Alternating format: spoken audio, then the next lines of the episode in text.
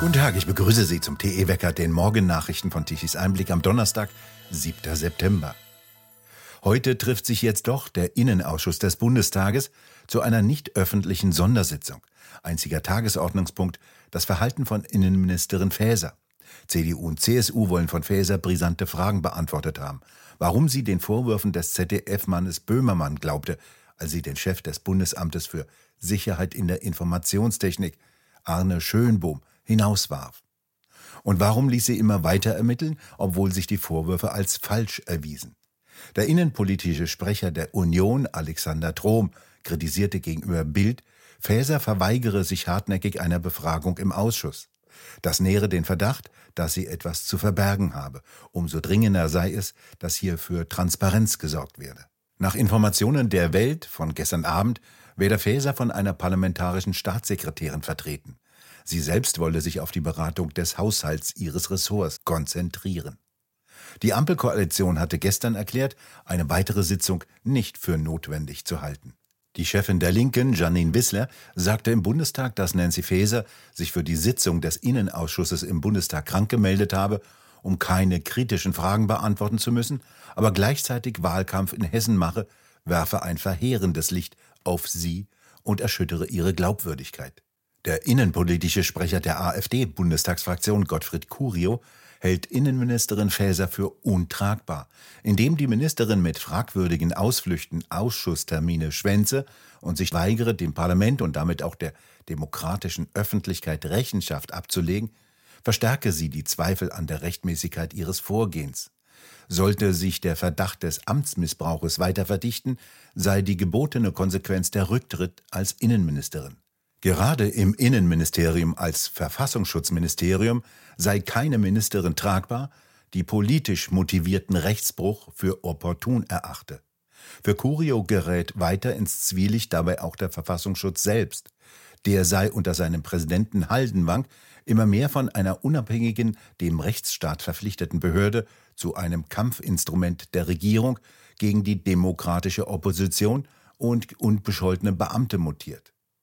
Faeser ist Spitzenkandidatin der SPD für die Landtagswahl in Hessen am 8. Oktober.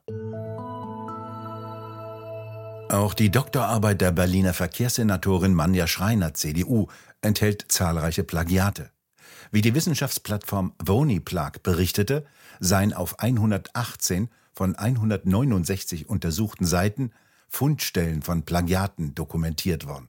Dies entspreche einem Anteil von fast 70 Prozent der Seiten des Haupttextes. Bereits Anfang August wurden Plagiatsvorwürfe in der Doktorarbeit der Berliner Verkehrssenatorin bekannt.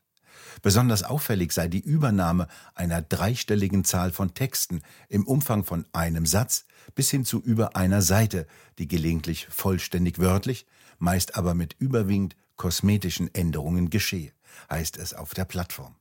Zwar habe Schreiner die jeweilige Quelle meist korrekt angegeben, dabei jedoch oft wörtliche Zitate nicht entsprechend gekennzeichnet. Anfang August hatte Schreiner mitgeteilt, dass sie ihre Doktorarbeit von der Universität Rostock überprüfen lassen wolle. 2007 hatte sie dort ihre Arbeit zum Thema Arbeitnehmerberücksichtigung im Übernahmerecht geschrieben.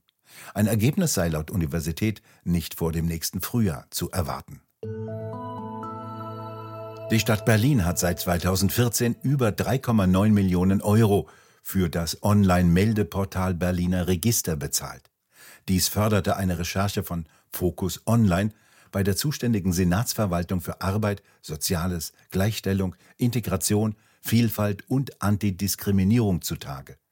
Allein in diesem Jahr fließen an die Berliner Register 828.000 Euro.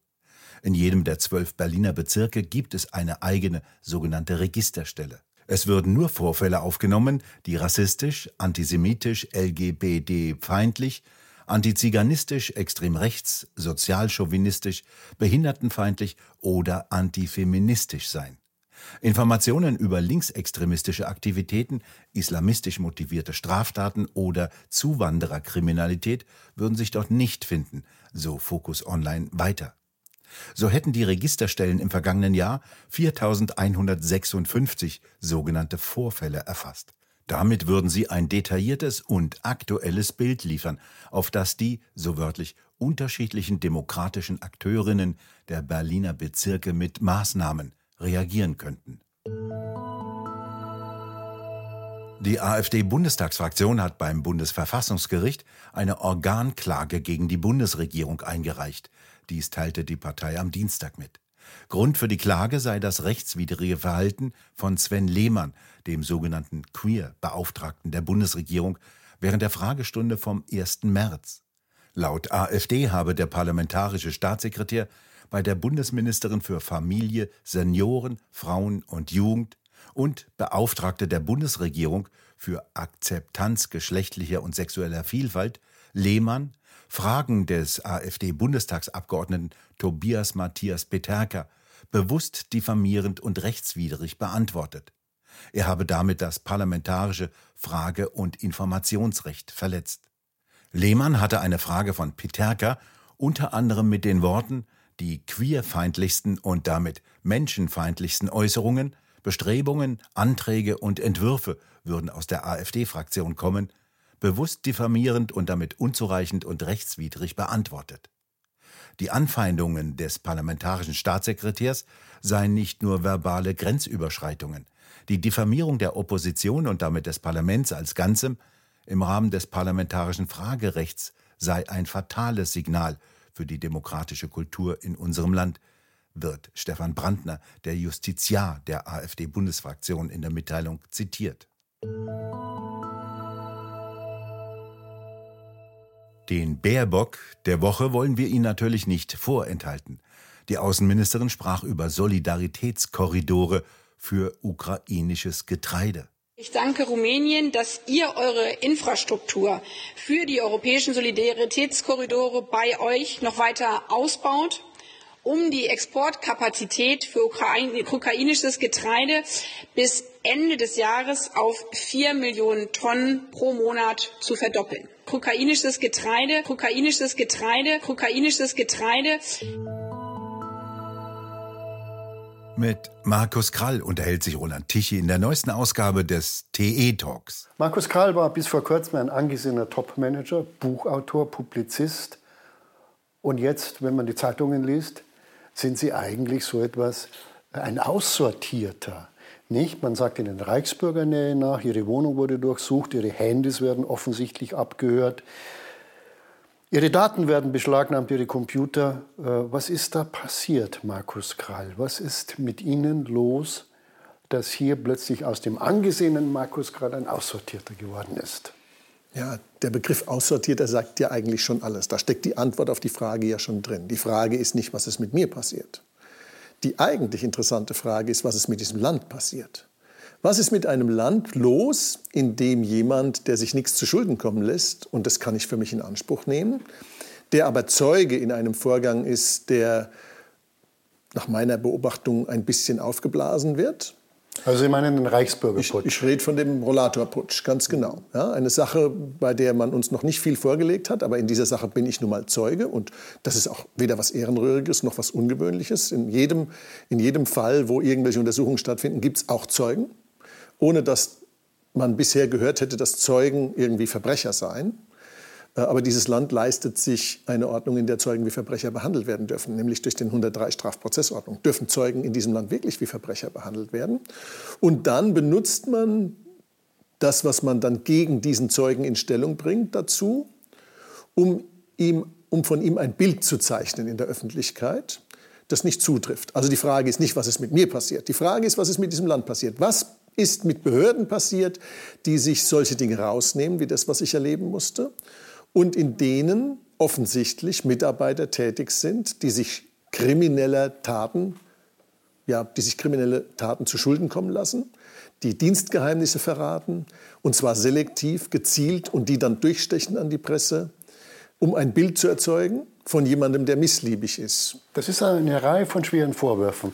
Die erste Frage ist, verharmlosen Sie nicht ein bisschen? Der Rollatorputsch ist zwar sogar eine Formulierung von mir, aber Sie sind der Zeuge, nicht ich. Wie ja. kommt man überhaupt Herrn, dazu, Herrn Reuss zu kennen, den Chef der Reichsbürger? Ja gut, ähm, Herr Reuss ist ein äh, Frankfurter Geschäftsmann, wohnt im Westend und hat auch, ebenso wie viele andere und wie auch ich, ein großes Netzwerk in dieser Stadt. Und es gibt neben mir sicher Hunderte, wenn nicht wahrscheinlich über tausend Menschen, mit denen er bekannt ist. Und ähm, wenn ich mal so in meine Datei schaue, wer alles, wen ich alles kenne, das sind etliche tausend Personen, die ich im Laufe meiner 30-jährigen Karriere kennengelernt habe, auf der ganzen Welt. Äh, da gehören auch noch ganz viele andere Namen dazu. Ich habe auch schon mit Politikern in Berlin zusammengesessen. Ich habe auch schon mit Herrn Steinmeier zusammengesessen. Ich habe auch schon äh, mit Herrn Merz zusammengesessen. Ich habe auch schon mit äh, fast allen Größen, die Sie in Berlin kennen, zusammengesessen. Sind das jetzt auch alles Reichsbürger, weil die mich kennen? Das ist lächerlich. Das vollständige Gespräch können Sie sich ab heute Abend auf der Webseite tichiseinblick.de unter der Rubrik TE Talk ansehen.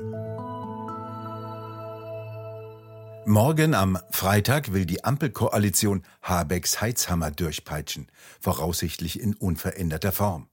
Was bedeutet dies? Welche Folgen hat das für alle und wie kann man sich dagegen wehren? Und was kommt auf Eigenheimbesitzer zu, wenn die Wärmepumpe Pflicht wird, koste es, was es wolle? Lohnt es noch zu bauen und was erwartet Bauherren, Mieter und Ältere? Darüber diskutiert Roland Tichy gleich am nächsten Tag mit Fachleuten auf einer öffentlichen Podiumsdiskussion. Wann und wo? Am Samstag, 9. September ab 11 Uhr auf der Messe Bauen, Kaufen, Wohnen in Dresden. Eintrittskarten inklusive Eintritt zur Baumesse kosten 16 Euro.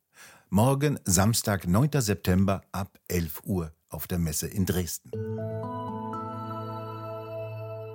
Es bleibt auch in den kommenden Tagen sonnig bei wolkenlosem blauen Himmel. Ursache weiterhin das stabile Hochdruckgebiet über Deutschland. Die Temperaturen steigen auf 27 bis 30 Grad, im Westen und Breisgau teilweise über 30 Grad. Nachts sinken sie auf 10 bis 14 Grad ab. Diese Wetterlage bleibt uns mindestens bis zum Wochenende erhalten. Und nun zum Energiewendewetterbericht von Tichys Einblick. Deutschland benötigte gestern Mittag um 12 Uhr eine elektrische Leistung von 68 Gigawatt. Die konventionellen Kraftwerke lieferten knapp 20 Gigawatt an elektrischer Leistung um 12 Uhr und fuhren sie abends um 19 Uhr auf 36 Gigawatt hoch. Die Photovoltaikanlagen lieferten knapp 40 Gigawatt um 12 Uhr mittags. Allerdings fiel deren Leistung am Nachmittag sehr rasch ab und ab 19 Uhr kam dann nichts mehr. Die Sonne geht eben immer früher unter. Wenn es nach der Energiewende-Sirene Claudia Kempfert ginge, könnte sich Deutschland allein von sogenannten erneuerbaren Energiequellen versorgen. Kempfert reichten 100.000 Windräder, um das Land mit Strom zu versorgen. Die allerdings lieferten gestern den gesamten Tag über fast nichts. Es wehte so gut wie kein Wind. Die 30.000 Anlagen der Windindustrie drehten sich kaum. So konnten sie wenigstens kein Gemetzel unter den Zugvögeln anrichten. Die bereiten sich jetzt auf ihren langen Flug vor, schwalben jagen in den Abendstunden noch nach Insekten, um ihre Fettpolster anzureichern und damit genügend Energie zu haben. Und an Maria Geburt fliegen alle Schwalben fort, sagt das Sprichwort. Und das ist morgen. Wir bedanken uns fürs Zuhören. Schön wäre es, wenn Sie uns weiterempfehlen. Weitere aktuelle Nachrichten lesen Sie regelmäßig auf der Webseite tichiseinblick.de und wir hören uns morgen wieder, wenn Sie mögen.